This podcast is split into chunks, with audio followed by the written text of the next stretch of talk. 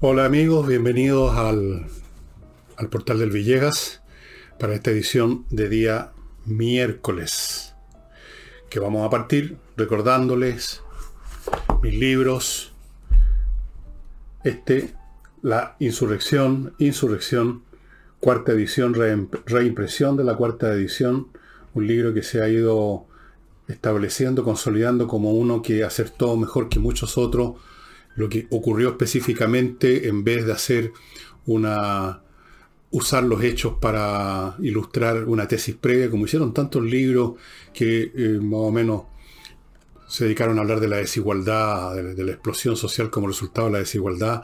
Bueno, todo eso es poesía. Aquí está la historia concreta y específica de cómo pasó. Y en cuanto a las condiciones sociológicas, también. El libro ha tenido una muy buena recepción. No hace muchos días recibí un mensaje de alguien que en España lo compró ya y bien, yo les recomiendo el libro a los que quieran enterarse de cómo fueron realmente las cosas y no leer otro panfleto de esos que se produjeron a los pocos días de la insurrección para justificar se estaba estableciendo como una mitología lo del estallido social. Y este otro es Envejezca o Muérase, el último libro que no el último libro que he escrito, porque he escrito varios más que están en la cola, pero el último que hemos publicado que trata del envejecimiento, no de la muerte, sino que del envejecimiento como un proceso que le toca a uno vivir si no muere. Tan simple como eso. Está visto desde la perspectiva de mi propia experiencia, de otros, lo que han visto sobre la vejez o han dicho sobre la vejez filósofos y gente de todos los calibres en el, en el curso de la historia humana, porque este es un, el envejecer es tan antiguo como nosotros, ¿verdad?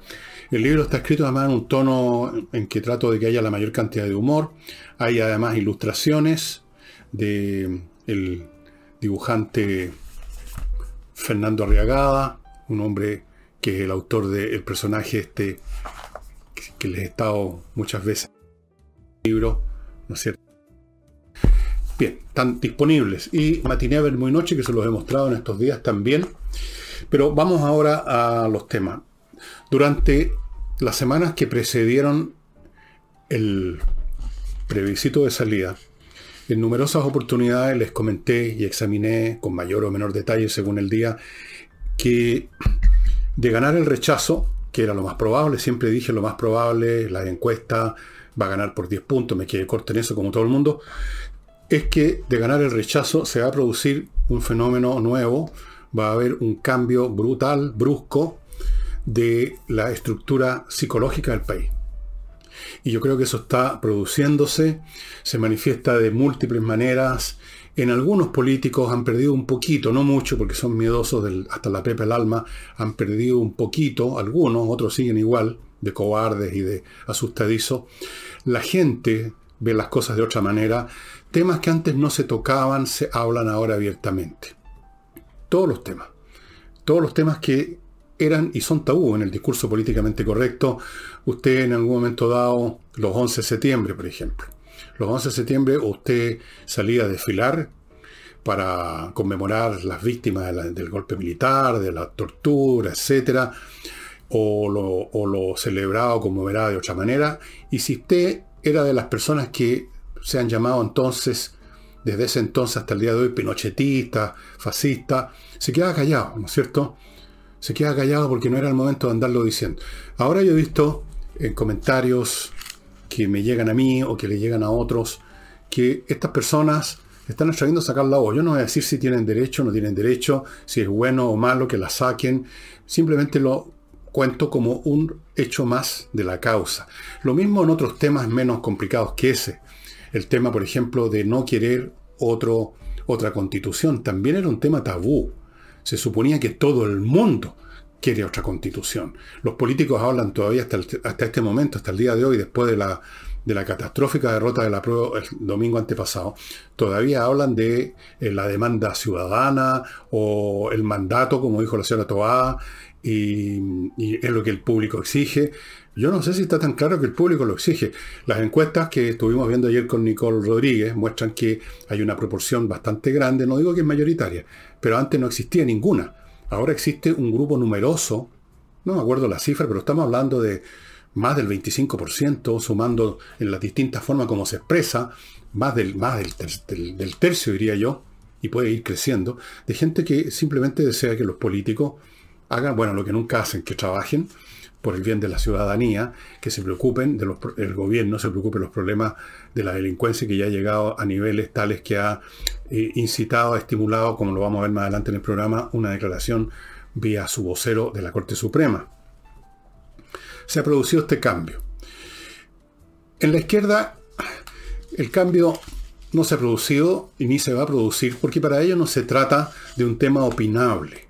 Para ellos la proposición constitucional, aun si está expresada de otra manera, aun si hubiera sido expresada de otro modo, menos chirriante, menos extremo, menos delirante, ellos están de acuerdo con los temas, están contestes con esos temas, con, esos, con esas proposiciones en general. Para ellos es parte de su visión de lo que debiera ser Chile. Por lo tanto, una derrota electoral para ellos no significa más allá que eso, una derrota electoral que quizás en la próxima vuelta la vamos a superar. Allí el cambio ha sido, si es que podemos llamarlo cambio, una crítica en búsqueda de los responsables. Algunos insisten en las fake news, esos son los más tontos de todos, digamos, las fake news. Y otros, los más inteligentes, buscan otras razones. Yo quiero examinar ahora eh, lo que dijo en una entrevista en televisión, me parece, creo. Eh, yo creo que el personaje más inteligente de todo el lote de la izquierda, que estaba en la convención constitucional, que es Fernando Atria, que evidentemente es un tipo inteligente, eso es indiscutible. Uno no va a negar eso simplemente porque no comulgue con ninguna de las ideas de él, pero evidentemente que es un tipo bien inteligente. Y hizo una serie de críticas que, precisamente porque vienen de una persona pensante, eh, son más ilustrativas de las maneras como la izquierda se ve a sí misma y ve lo que ha pasado en Chile. Y por lo tanto, viniendo estos comentarios, estas críticas de una persona inteligente, se hace más, se desnuda más, porque no está el elemento tontería, digamos, en necedad, la, las limitaciones propias del pensamiento de izquierda puesto que ya no son cosas de la tontería del que las dice, puesto que asumimos que no lo es, que es inteligente, por lo tanto, es los problemas de miopía intelectual de los principios, de las ideas y del programa que apoyan. Él se limitó en lo esencial a criticar la conducta de los convencionales y no el proyecto mismo, que es la esencia de la cuestión. Y mencionó un montón de cosas, eh, dijo en, alguna, en alguna, alguna parte que algunos personajes que desfilaron en la convención constitucional en ese sector eran como personajes de animes japoneses. Yo me imagino que se está refiriendo a personas como Rojas Bader, la señora Long Con, que, bueno, ahora uno puede decir estas cosas puesto que ya no es convencional, alguien va a decir que uno está haciendo una campaña de, prestigio contra la institución, porque ya no existe la institución. A mí me pareció siempre que la señora Loncón, disfrazada de pueblo originario, innecesariamente, estaba en Santiago, estaba en un organismo eh, supuestamente dedicado a crear una constitución para Chile, no para los pueblos originarios, y sin embargo insistía en vestirse de una manera, supongo que ella imagina propio los pueblos originarios, que probablemente nunca se vistieron así. Y a mí me pareció siempre que esta señora era estaba digna de aparecer en la portada del National Geographic, más o menos, una cosa así. Eh, algún, algún, en algún número dedicado a los pueblos, a, los, nativos de algún lado. Eh, evidentemente que hubo mucho de anime, mucho de caricatura, mucho de ridiculez. Y abro paréntesis, ahora lo digo yo, no lo dijo Atria, yo creo que esa condición de anime permea no solo a personajes que actuaron en la convención, sino que a muchos personajes de la izquierda y quizás también de la derecha en la política nacional. O sea, nuestros políticos, muchos de ellos se han convertido en caricaturas ambulantes. Caricaturas, o sea, rasgos exagerados de aquello que, de aquello que dicen pensar o de lo cual hablan, simplemente porque de pensar ya es más dificultoso suponerlo. Hemos visto una política de animes. Yo creo que el presidente de la República es una especie de anime una caricatura de Salvador Allende, chiquitito, porque es bajito el hombre, bueno, Allende también era más bien bajo. Eh, son todos caricaturas. Son, es poco difícil creer que son de verdad, que son personas de verdad, que son políticos. Parecen caricaturas, salidos de una revista de historieta la Revolución. Una cosa, salidos de Mafalda quizás, algo así. Habló además Fernando Atria de la falta de magnanimidad de la política de los asambleístas en términos de aceptar, de abrirse, escuchar los planteamientos del otro sector en vez de tomar las actitudes que tomaron, que todos recordaremos, supongo, o ya se nos olvidaron. La prepotencia impresionante. El señor Stingo, uno de los representantes, esa prepotencia torpe e impresionante, delirante. Faltó magnanimidad, dijo. Ahora, a propósito de magnanimidad, Tironi, Eugenio Tironi, que es hombre progre, progre, progre, pidió magnanimidad, me imagino que a la derecha, lo cual es típico, ¿no? Cuando usted cree que está en una posición ganadora, que usted, la, usted tiene ventaja, que usted va a ganar, usted se pone prepotente. Cuando usted es derrotado, entonces ahí en ese momento se acuerda la magnanimidad y se la pide al adversario para que no abuse de su victoria. No se preocupe, Tironi, si la derecha no está para abusar con las victorias, porque lo único que quieren hacer, y lo están haciendo, es correr a sentarse en las mesas invocadas por el gobierno, prácticamente. Pero ahora me permitiré un poquito de examen de la magnanimidad que mencionó, que mencionó Fernando Atria. La magnanimidad es una condición del alma Magnanimidad significa un ánimo grande, una persona que es capaz de tolerar, que es capaz de no de, aceptar, que es eh, compasivo, un montón de cosas. es muy raro en los seres humanos lo que suele predominar es exactamente lo contrario, la estrechez, el egoísmo, la tonterita. Y en política menos vistoso todavía, menos, mm, no vistoso. existe mucho menos la magnanimidad, casi no existe. Yo he leído arte historia y créanme que de todos los personajes políticos por los cuales eh, he pasado mis ojos, eh, hay dos que destacan por su magnanimidad. El más magnánimo de todos creo que fue Abraham Lincoln. Y quizás podríamos decir, considerando esos los límites de su época, Julio César. Los demás todos son aprovechadores de la más mínima ventaja que tengan para aplastar al adversario. Cuando llegan a un acuerdo los políticos, no es por magnanimidad, sino que es por cálculo. No es por buena onda, no es por aceptar, aunque uno tenga todas las ventajas, todas las armas en las manos, por aceptar que hay que respetar al prójimo, que quizás mañana algunas de sus ideas nos parezcan más plausibles y las aceptemos, y por lo tanto, mientras tanto, no les cerramos la puerta ni les ponemos la pata encima. No, cuando se llega a un acuerdo es por un cálculo de conveniencia, que necesitó en ese momento un acuerdo, no por magnanimidad. Entonces, no hay ni ha habido nunca magnanimidad y por supuesto aquellos que se sienten vencedores como se sentían todos los convencionales de izquierda, todos llegaron con un ánimo de vencedores porque ni siquiera examinaron las condiciones en que fueron electos, algunos de ellos con una docena de votos, algunos todos ellos con un mecanismo electoral sobre la base de listas mentirosas, inventadas de la noche a la mañana, que sirvieron para engañar a mucha gente, haciéndolos aparecer como independientes de esto o representantes de lo demás allá, y eran todos, o muchos de ellos, marionetas del Partido Comunista, directa o indirectamente. Se les olvidó esa parte, se les olvidó cómo habían llegado, se les olvidó que habían obtenido las firmas en, las notarías de notarios muertos, se les olvidó el origen espurio. Ah, usemos ahora esa palabra que les gusta tanto cuando hablan de la constitución de Pinochet, que no es de Pinochet por lo demás. El origen espurio se les olvidó completamente y se pusieron prepotentes. ¿Se acuerdan Stingo? Ahora tienen que escuchar nosotros, ahora somos los que mandamos, ahora somos la mayoría, ahora somos los que la llevamos. Bueno, Stingo se caracterizó todo el tiempo por decir tontería así en gran escala y vociferantes. Vociferante. Yo creo que cuando habló, entre paréntesis, Atria de los vociferantes que había en la asamblea, debe haberse referido a Stingo, pero no lo mencionó. Entonces, el punto que quiero llegar es que Atria se centró en un solo aspecto, en los convencionales, en, en los errores subjetivos, en la falta de magnanimidad, en la vociferación, en, cosas como esa. Pero resulta que si bien es cierto que todo eso causó una pésima impresión, el hecho decisivo son los elementos de la, de la proposición constitucional. Si los elementos hubieran sido razonables, suponiendo que gente delirante y descerebrada puede producir algo razonable, pero suponiendo que hubiera sido así, otro callo habría cantado probablemente. Nos habríamos olvidado de Rojas Bader y de la señora de la portada del National Geographic. Habríamos considerado simplemente, bueno, el mérito de la proposición, pero no, no lo tenía.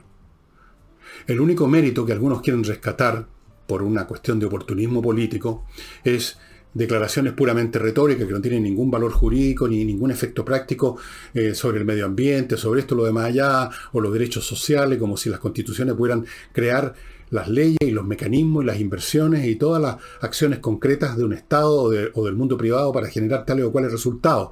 Eso era una gran mentira. Era pura retórica, era retórica para engañar al público, pero no lo lograron engañar. Entonces, aún siendo inteligente, Atria se centró en un tema instrumental, el modo como fue creado, el ánimo, falta de magnanimidad, como dijo él, de los convencionales, la prepotencia, la gritería, todo lo que conocimos y vimos desde el primer día, mencionó Atria también, eh, la falta de respeto por los signos nacionales, porque llegaron como el cabro chico que ha ganado la cosa más mínima del mundo y sin pensar en lo mínimo que es lo que ganó, se exaltan y creen que ya son campeones de todo. Llegaron en ese aire.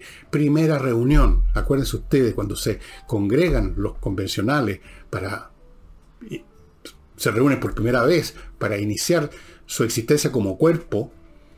No querían cantar la canción nacional. Tomaron una serie de actitudes de una estupidez que debe haber, por supuesto, hecho tiritar a Atria.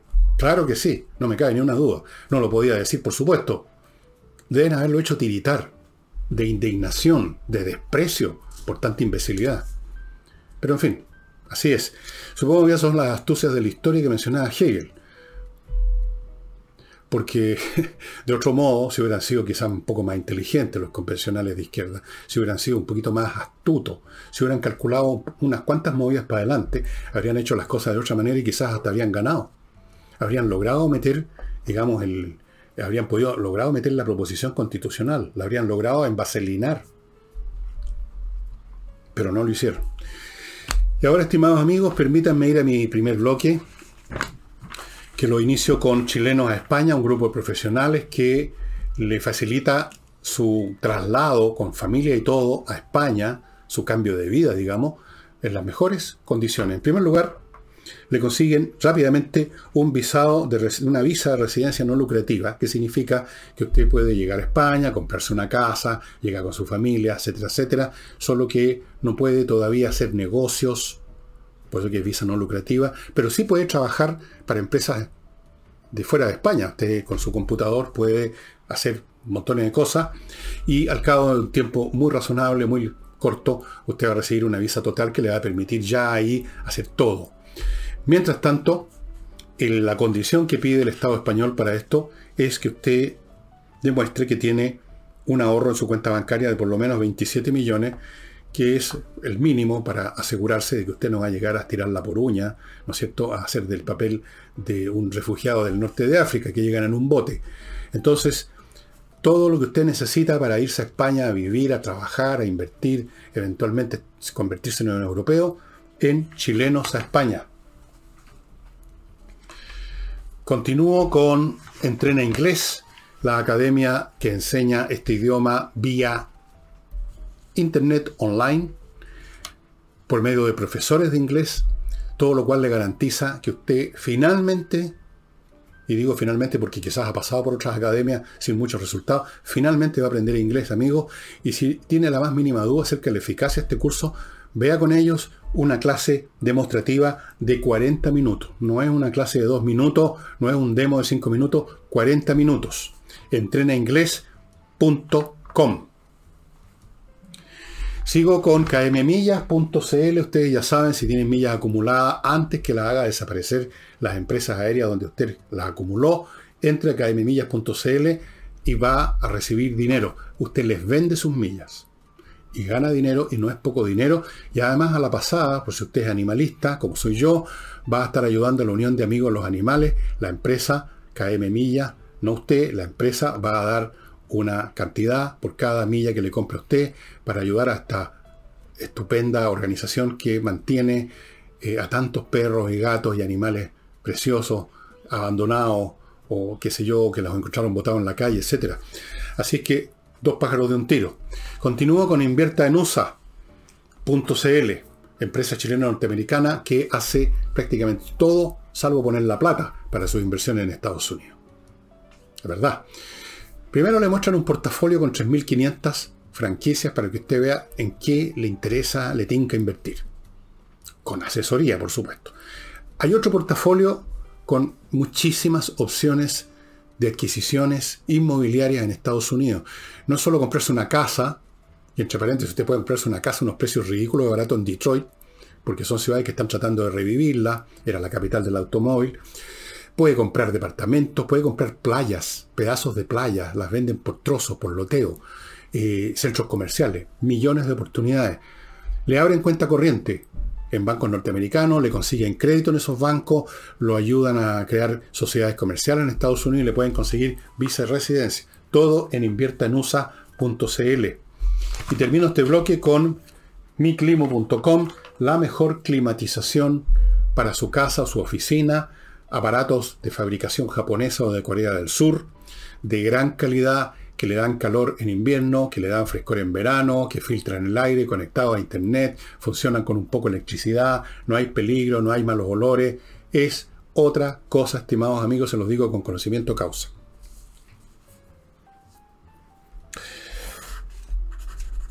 Mientras tanto, después que la señora Toa nos advirtió que quería bailar cueca con un acuerdo ya andando, quizás hasta listo, ahora se tuvo que retacar un poco, igual que la señora Uriarte, se tuvieron, tuvieron que pedalear para atrás en vista de las reacciones, no muy decisivas, pero reacciones al fin y al cabo de Renovación Nacional, me parece también que de la UDI, de Evópoli, cuando llegaron hace unos pocos días la señora Uriarte votaba Macanudo, poniendo ella condiciones. El acuerdo tiene que tomar en cuenta que tienen que haber 100% elecciones, que es la cosa paritaria, que es los pueblos originarios. O sea, son, son los temas que hay que discutir pues, en un acuerdo, supongo yo. No hay llegar y que venga una persona de gobierno a decir, tienen que estar estas cosas adentro. Se recataron o se retacaron. Dice la señora Toa que no hay que forzar las cosas, fíjese usted. Mire el descubrimiento que hizo. Descubrió, dijo que, o descubrió, o prometió, o mintió, que el gobierno es solo una especie de acompañante de este proceso. Nos desea, le desean mucha suerte, sí. No pretendemos, dijo, imponer un plazo ni pautear el diálogo. O sea, el plazo del 19 de septiembre para bailar cueca ya se lo metió, a ver, al bolsillo, ¿no es cierto?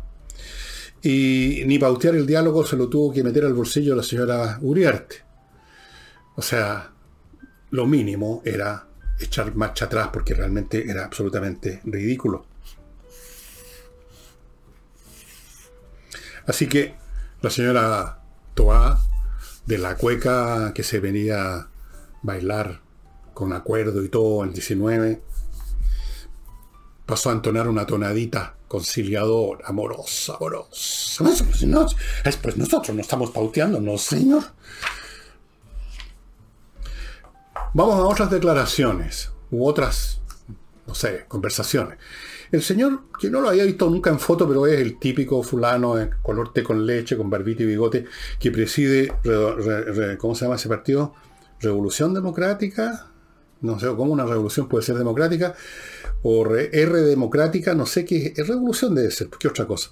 Don Juan Ignacio Latorre, pues hombre, por Dios, estaba muy molesto por el hecho de que ellos perdieron con Jackson, perdieron presencia en la mesa, en el comité político de la moneda. Le pidió al presidente que lo restituya para que haga esos enormes aportes que ha hecho Jackson, que no fue siquiera capaz de coordinarse con su propia gente de izquierda en el Congreso. Yo no sé qué aportes espera Juan José Latorre, salvo el aporte de tener a uno de los suyos dentro del comité. O sea, un palitroque, pelado, con anteojo y con bigote ahora, se me había olvidado el uniforme de los revolucionarios. Le pidieron además al presidente, eh, yo no sé qué más le pidieron, pero el presidente terminó diciendo que va a tener en consideración para a, la Revolución Democrática para una serie de nombramientos más adelante. O sea, no ha terminado, no ha terminado el seguir embarcando al Estado más y más gente, y allá en más de ocho mil y tantos funcionarios nuevos, nuevos, todo ello brillantísimo, como usted sabe. Ahumada, por ejemplo, el que quiere echar a, pique en los acuerdos comerciales. Ese es uno de los más grandes genios que tenemos ahí. Es cuestión de verle la cara y se nota el tiro cómo resplandece su inteligencia. Entonces, en otras palabras, lo que le pide Juan Ignacio Latorre, uno de estos hombres, estos jóvenes que creyeron que venían, que dijeron que venían a renovar la política, que basta de chanzaca, que basta de pituto, que basta de esto, lo que está pidiendo es pituto. Que los tomen en cuenta, que les den más pega. Que hay más gente con hambre, con la servilleta puesta y que se quedaron diciendo, bueno, ¿y a qué hora sirven? Y que restituyan a este personaje que no aportó nada a su propio gobierno, salvo esa frase arrogante y tonta de que ellos pertenecen a una generación con un, con un rasero ético más alto que todos los demás, todos los demás somos unos canallas al lado de ellos, el señor Jackson, un hombre muy mediano, como todos ellos, muy mediano, muy limitado, para que vuelva al comité político a seguir dejando cagar, supongo. Porque hizo varias Jackson con sus declaraciones extemporáneas y ahí estaba Juan Ignacio Latorre, que debiera darse cuenta del, del, calibre o de la falta de calibre de Jackson, pidiendo que lo restituyan al comité político. Por una cuestión de poder. Les importa un huevo. Les importa un huevo el país. Les importa un huevo lo que el país necesita. Les importa un huevo lo que la población dijo hace dos domingos. Lo único que les interesa es el tema del poder o como les he contado tantas veces que me decía ese Ramón Silva, un tipo muy simpático que era dirigente socialista en mi año de universidad, primero compañero me decía, hay que resolver la cuestión del poder. Y en eso se quedan, en la cuestión del poder. No hay nada más que resolver para ellos que la cuestión del poder, porque nunca se termina de resolver, pues. Siempre hay un nuevo tema del poder. Entonces es un problema infinito, interminable. Bien, Así que más adelante, tal vez significa nunca, o tal vez significa en un mes más, no sé, los vamos a tener en consideración. Bastante tibiona me parece la respuesta entre paréntesis, en esto le celebro a Boris. Eh, esto de tener en consideración para más adelante es como decir las pinzas, me suena a mí, ¿eh? las pinzas, que Jackson se quede en el cargo ascensorista o algo por el estilo que le dieron en la moneda. Ahí quizás no haga tanto estropicio. Eh, y seguimos ahora con, examinando distintos aspectos de este cambio psicológico desde el punto de vista de la izquierda, porque están ahora en eso que llaman ellos la autocrítica, en el examen. La autocrítica que nunca es crítica de ellos, sino que es de otros, pero se llama autocrítica. Apareció el señor Baza, otro de los personajes importantes en el sector de la izquierda la Convención Constitucional. Y se puso a hacer un análisis del rechazo, de por qué había habido un rechazo. Y la tesis del señor Baza es que existen en realidad toda la haya de rechazos. No hubo rechazos, sino que hubo rechazos. Hubo un rechazo de gente que rechazó el tema de, lo, de que las etnias originarias tuvieran toda esa autonomía y esos privilegios que se les pretendían dar. Hubo otros, según Baza, que rechazaron el circo de los eh, personajes animes de la convención y por eso rechazaron. Hubo otros que rechazaron por intereses corporativos, pongamos por caso el personal de la justicia, que temió que iban a quedar sin pega si se instauraban las ideas de la, proposición constitucional. Otros eh, les molestó los insultos y la falta de respeto por los signos patrios. Y así lo, lo desperdigó el rechazo en un montón de rechazos pequeñitos. Ahora, eso, ese análisis es intrínsecamente falso y voy a explicar por qué. Porque una cosa es que el que votó rechazo tuvo un tema preponderante y otra cosa es que fue el único tema o la única razón que tuvo. Son cosas diferentes. Yo en algún programa, o sea, en varios programas dije que bastaba encontrar un elemento en la proposición que uno considerara nocivo para el país para el país para rechazarlo. Pero agregué, por supuesto, hay muchos otros también, pero bastaría uno. Bien, ese es el punto. La gente, yo creo, estoy convencido, que mucha gente, no sé si toda la gente, pero mucha gente, en ese rechazo lo rechaza todo. No solo rechaza toda la proposición, sino que rechaza al señor Baza, rechaza la convención, rechaza el discurso políticamente correcto, rechaza el gobierno, rechaza todas las transformaciones profundas, rechaza la revolución. ¿Cuántos son los que están en esa postura universal? No lo sé. Pero no me cabe duda que hay muchos, yo diría la mayoría de los que votaron rechazo, votaron por varias razones, aunque una de ellas pudiera ser la predominante según cree Baza. ¿Cómo sabe Baza? Hay una razón o un elemento que fue quizás el primero que molestó a las personas, que fue la puerta de entrada al territorio del rechazo, pero no se quedaron en la puerta de entrada.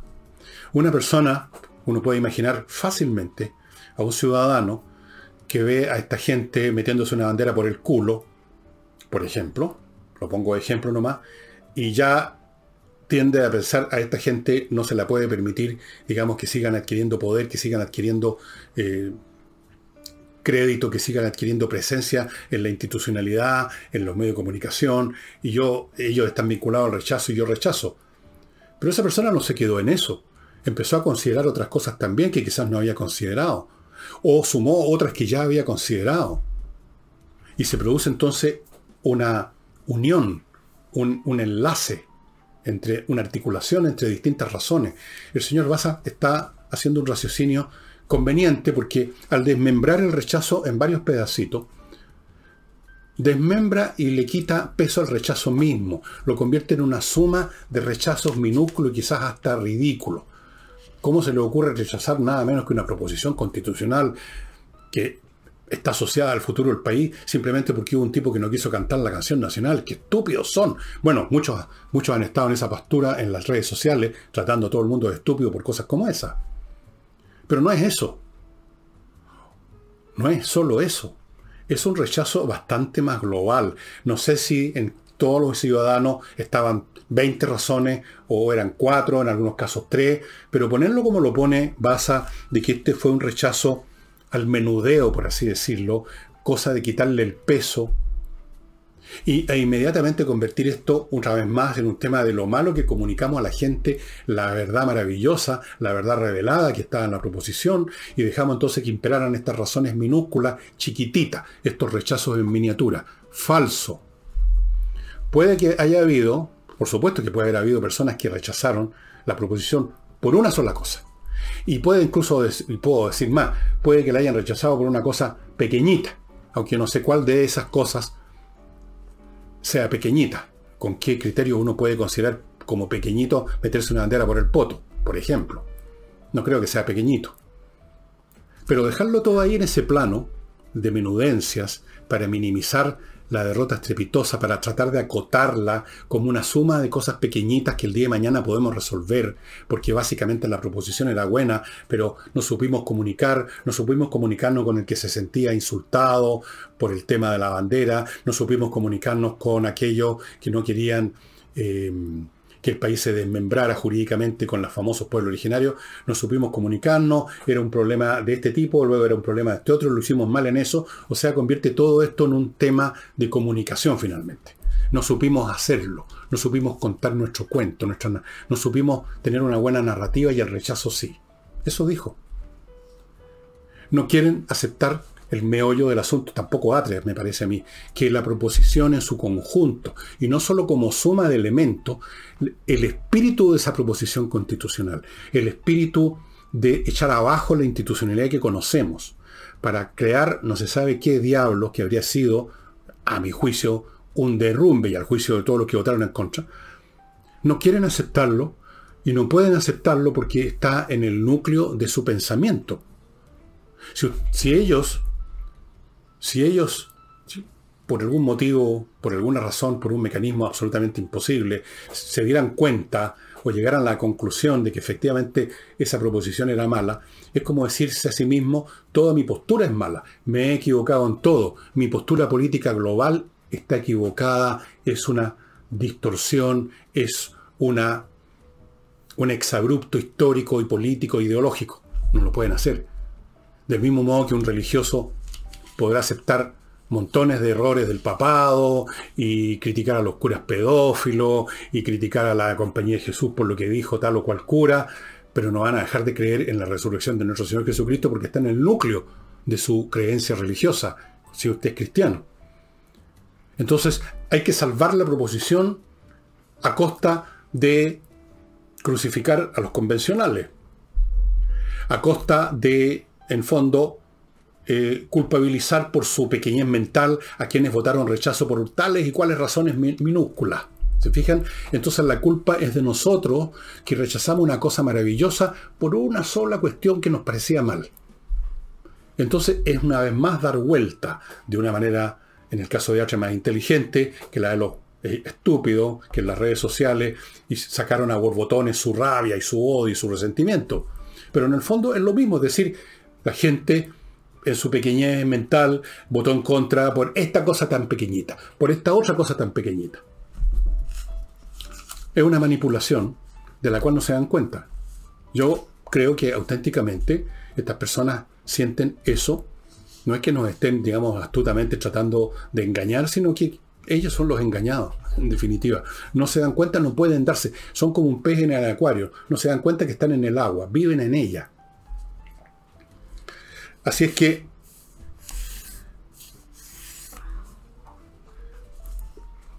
amigos, olvídense de las explicaciones que da esta gente. No se permitan ustedes ser convencidos de que usted votó por tal, votó rechazo simplemente porque lo engañaron con una fake news, porque usted creyó una cosa que no era, porque creyó que le iban a quitar la casa y no le iban a quitar la casa. Claro que podían quitarle la casa. No de esa manera así directa como, quien, eh, como, como se está diciendo, me van a quitar la casa. No, pero si se debilitaban un montón de principios que estaban en esa proposición constitucional, principios que tienen que ver con el derecho de propiedad y otras cosas relativas a la propiedad de una casa, efectivamente, para decirlo simple, significaba que podían a uno quitarle la casa eventualmente. Una cosa es simplificar verbalmente una cosa compleja y otra cosa es creer que no existe la cosa compleja. Eh, permítanme, estimados amigos, hacerme cargo de... ¿De qué me va a hacer cargo ahora? Me voy a hacer cargo de otro bloque comercial. Les cuento que... Por favor, un poco de silencio por allá adentro. Eh, les cuento que Oxinova, que es este producto que les he contado, que se lo he mostrado mil veces, que es un polvito que se mezcla con agua, genera una colonia de bacterias que se comen las bacterias del mal olor, etc. Bueno, una interesante noticia. El Ministerio de Agricultura de Estados Unidos lo calificó como un producto bio-based, basado en, la biología, llamémoslo así. No, no es la manera de traducirlo, pero en fin. Significa eso concretamente, que este producto está formado en más de un 96% con sustancias naturales biológicas. Las bacterias. ¿Qué más biológico que eso, estimado amigo? Es un producto realmente mágico en su efecto para destruir los malos olores. Ya les he contado muchas veces cómo se usa. Súper fácil. Se mezcla en un litro de agua. A la media hora o a la hora hay una colonia de bacterias. Lo vuelcan, en el, por ejemplo, en el pozo séptico, en el, en el excusado, en la cámara de la casa, en el fregadero de la cocina y se acaban los malos olores. Señoras y señores, Sigo con fastmark.cl, un courier chileno que trae sus mercancías desde Miami a Santiago por vía aérea y marítima. Por supuesto no llegan a Santiago en vía marítima, pero llegan a Santiago eventualmente. Es una empresa chilena, conoce mejor que nadie las necesidades y las condiciones en que funcionan las empresas chilenas y por lo tanto como courier es más efectivo para nuestras empresas que otros courier. Fuera de eso, ellos también atienden el servicio de paquetería, o sea, aquel artículo específico que usted como individuo, no como empresa, quiere comprar o ha comprado en Estados Unidos, ellos se lo van a traer. Continúo con actualiza tu un grupo de profesionales que hacen exactamente eso, actualizan el reglamento de su condominio, de su edificio, cosa fundamental porque cambió la ley. Si usted es administrador, o miembro del comité de administración seguramente ya sabe que sucedió eso y le cuento ahora que cambiar el reglamento para que quede ajustado a la ley no es cosa de cambiar un papel por otro, requiere profesionales que armonicen los distintos elementos de su reglamento original con la ley y eso requiere eso, profesionales. Actualiza tu reglamento.cl. Continúo con compreoro.cl, que es una empresa donde usted puede comprar metales preciosos como oro y plata, ambos 99,99% de pureza, certificados por la Universidad Católica. La presentación es en el oro, en el caso del oro, o puede ser moneda o lingote desde unos muy chiquititos que yo le mostré muchas veces, de este porte más o menos, a lingotes más grandes, más grandes. El oro y la plata son objetos físicos que usted tiene en su poder Usted los guarda donde quiere, los lleva donde quiere y los vende cuando y donde quiere también. Y nunca va a tener problemas. En ninguna parte del mundo van a rechazar el oro y la plata. Son valores intrínsecos. Compreoro.cl es una buena póliza de seguro financiero. Puede comprarlo en el sitio. Puede ir a Alonso de Córdoba 5870, oficina 213. Y si está en Iquique o está pasando por Iquique, en la zona franca, puede comprar esto con precio duty free.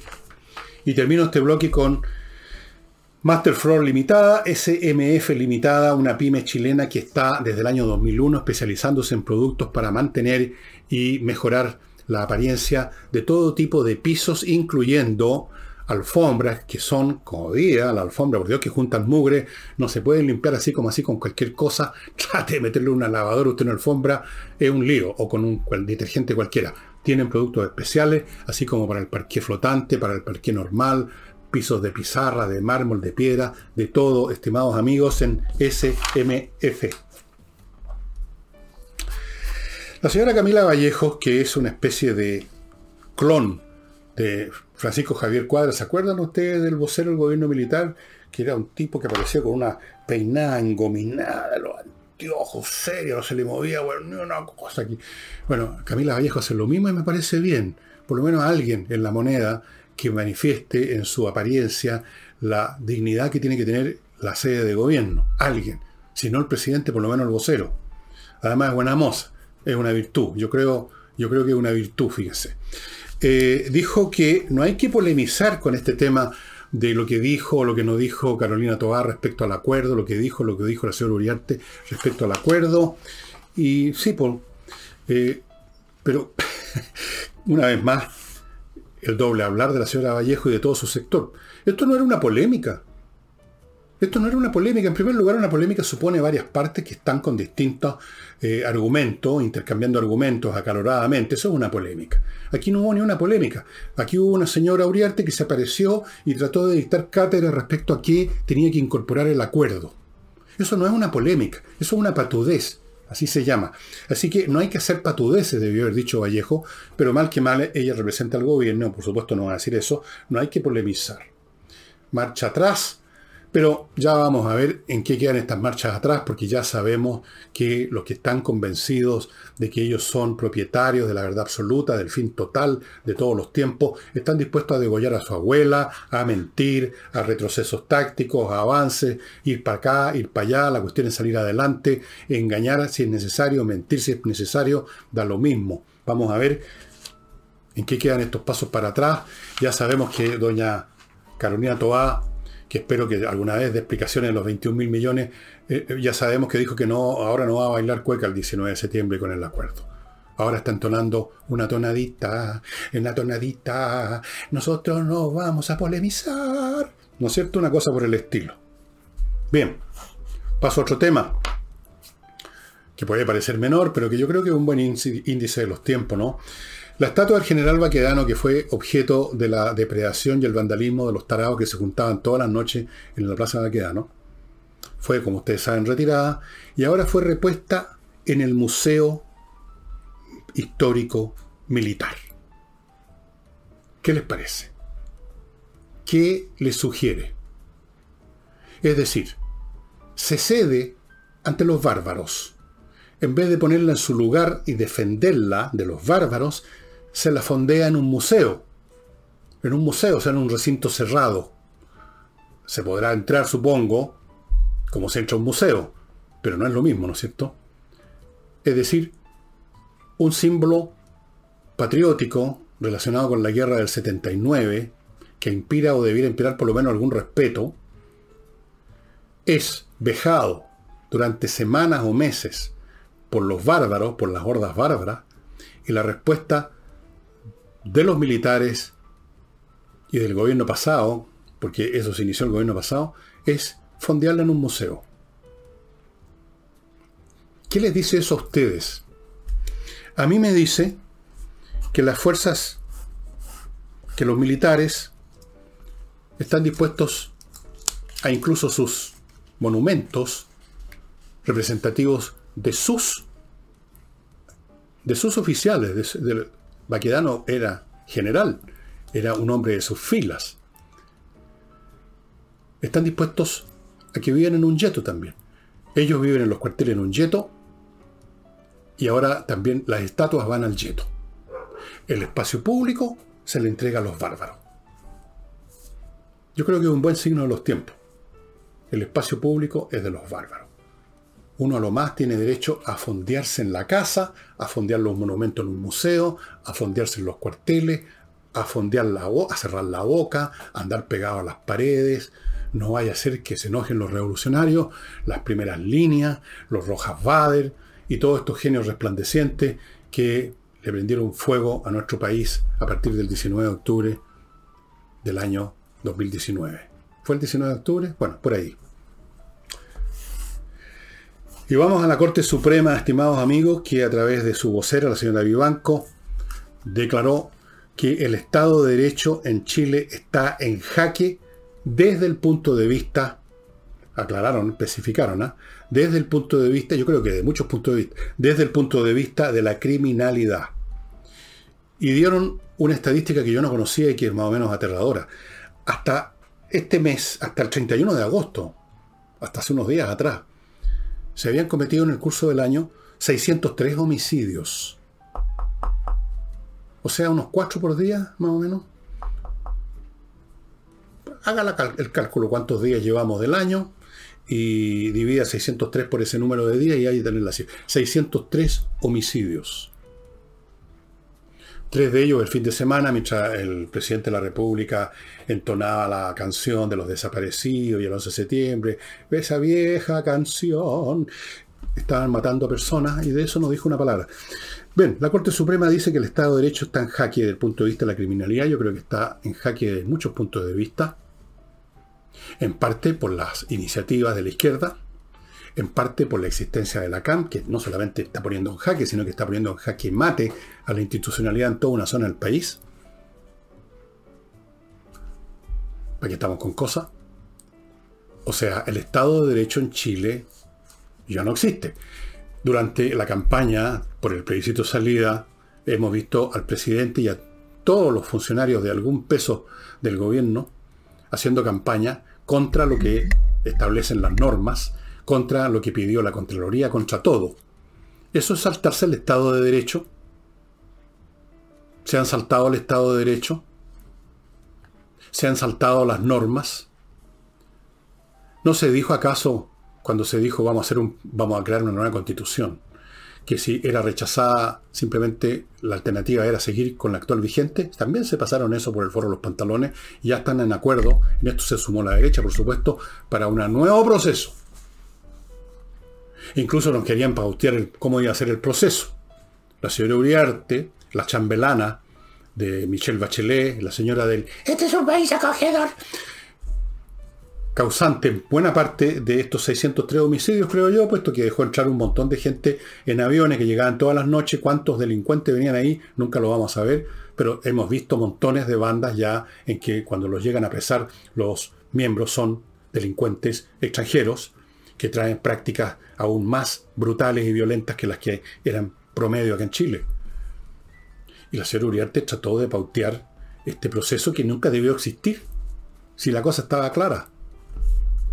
Entonces, el Estado de Derecho en Chile hace rato que no existe. No existe en todos los planos, incluso en el plano callejero normal, común y corriente. La gente ya se pasa por el rabo todas las disposiciones, está repleto de conductores que andan con carne vencido, está repleto de gente que estaciona donde se le da la gana. Estoy nombrando cosas cotidianas y, pequeñas. Los delincuentes hacen nata, asesinatos. El gobierno hace lo que se le da la gana. Gastan lo que se les da la gana. Bueno, el Estado de Derecho en Chile yo creo que hace rato que ya no existe. Lo que existe es un estado de desecho, más bien. Eso es lo que existe en Chile. Amigos, Eh, de Rusia, Ucrania, no les voy a decir, voy a esperar un poco más. Se están dando las cosas como las habíamos aquí examinado. Eh, la ofensiva, el contraataque eh, ucraniano en este momento estiza a ralentizarse un poco, a demorarse un poquito porque tienen que consolidar las líneas, traer los abastecimientos y establecer, digamos que no quede esto como una conquista de unos pocos momentos nada más. Entonces, pero vamos a ver qué sigue sucediendo en el curso de la semana y les voy contando.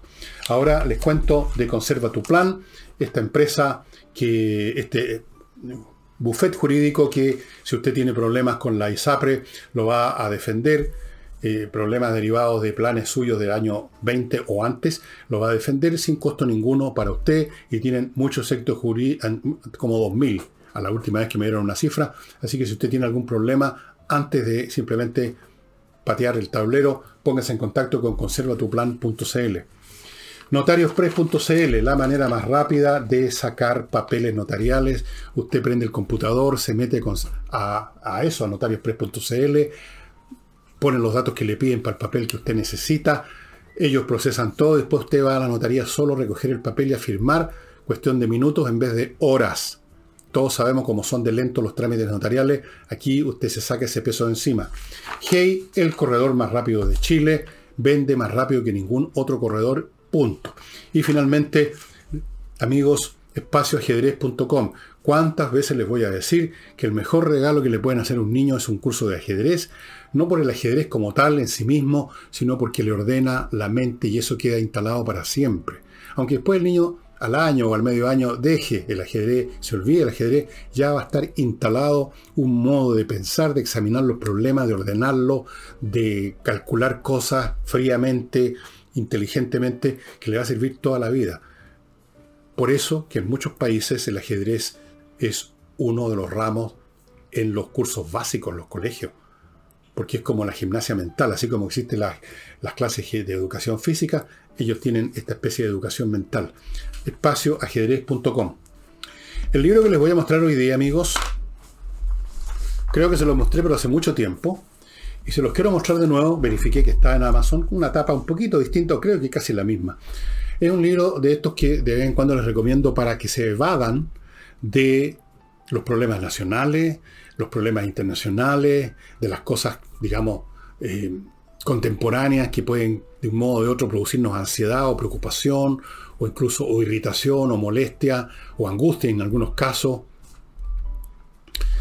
Y para las personas que les gusta la historia y ver sobre todo la parte cotidiana de la historia, cómo vivían la gente en tales partes en tal época, cómo se casaban, cómo se entretenían, cómo veían el mundo. Aquí les recomiendo este libro súper interesante de mi amigo Peter Parson, La ciudad del pez elefante. Esta era una ciudad que estaba en Egipto.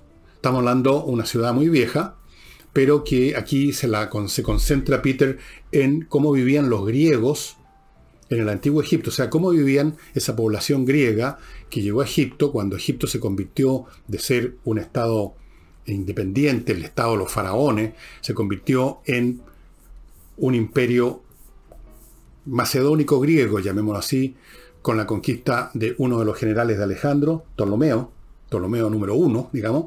Ptolomeo I inicia una dinastía nueva, macedónica, se acabó la, la tradición de los faraones de siempre y Llegaron muchos griegos, fue una época de mucho movimiento de poblaciones, la época helenística.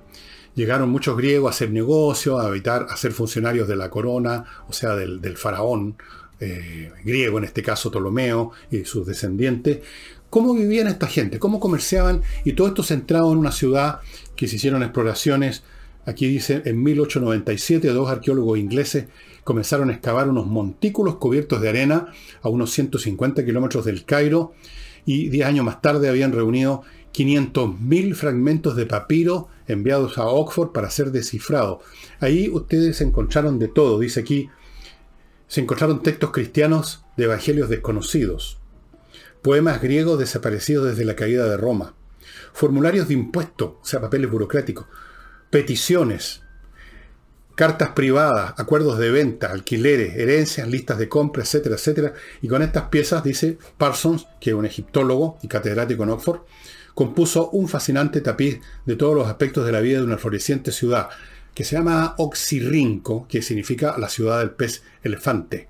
Rinco viene de nariz, ¿no? De ahí viene el otorrino. Bueno, amigos, súper entretenido, tiene ilustraciones, fotografías de, no, de, no de, como esta, en colores y todo. El libro es muy entretenido. A mí, pero bueno, a mí me gusta mucho no solo leer la historia en general, las instituciones políticas, las guerras, los grandes eventos, sino que cómo vivía la, la gallá, como se dice, ¿no es cierto? ¿Qué hacía la gente? Eh, ¿Cómo veían su propio pasado? Porque para la gente del periodo helenístico, pongamos el año 200 después de Cristo, o perdón, 200 antes de Cristo, lo que había ocurrido en la Atenas clásica de Pericles era historia antigua, como para nosotros sería historia antigua lo que pasó en Francia en 1700, más o menos. Muy interesante, estimados amigos, esta historia de Oxirrinco, la ciudad del pez elefante, la vida de los griegos en el antiguo Egipto. Esta es la clase de libros que uno lee feliz en el avión, en la vacación, un sábado en que no tiene nada mejor que hacer, ir enterándose de, qué sé yo, eh, de eso, de la vida. Em, yo me acuerdo que esto lo leí hace unos 4 o 5 años. Y me gustó mucho. Aquí cuenta aquí es cómo esto de excavar en Egipto. Ustedes saben que hasta el día de hoy hay muchos egiptólogos, siguen encontrando momias, siguen encontrando un montón de cosas. Y aquí está la historia del descubrimiento de Oxirrinco, cómo fue la cosa, qué pasó con la gente que descubrió, toda, toda la historia completa la historia no solo de Oxirrinco, sino que de quienes descubrieron Oxirrinco. ¿Qué ha significado este descubrimiento para las ciencias históricas? Imagínense usted 500.000 papiros y se siguen encontrando. Afortunadamente el clima en, el, desierto allá en Egipto es completamente seco, así que ha permitido que se conserven muchas cosas. De otra forma los papiros se habrían desintegrado. La ciudad del pez elefante. Y con eso amigos termino el programa de hoy. Mañana, mañana jueves con Nicole Rodríguez. Muchas gracias y hasta entonces.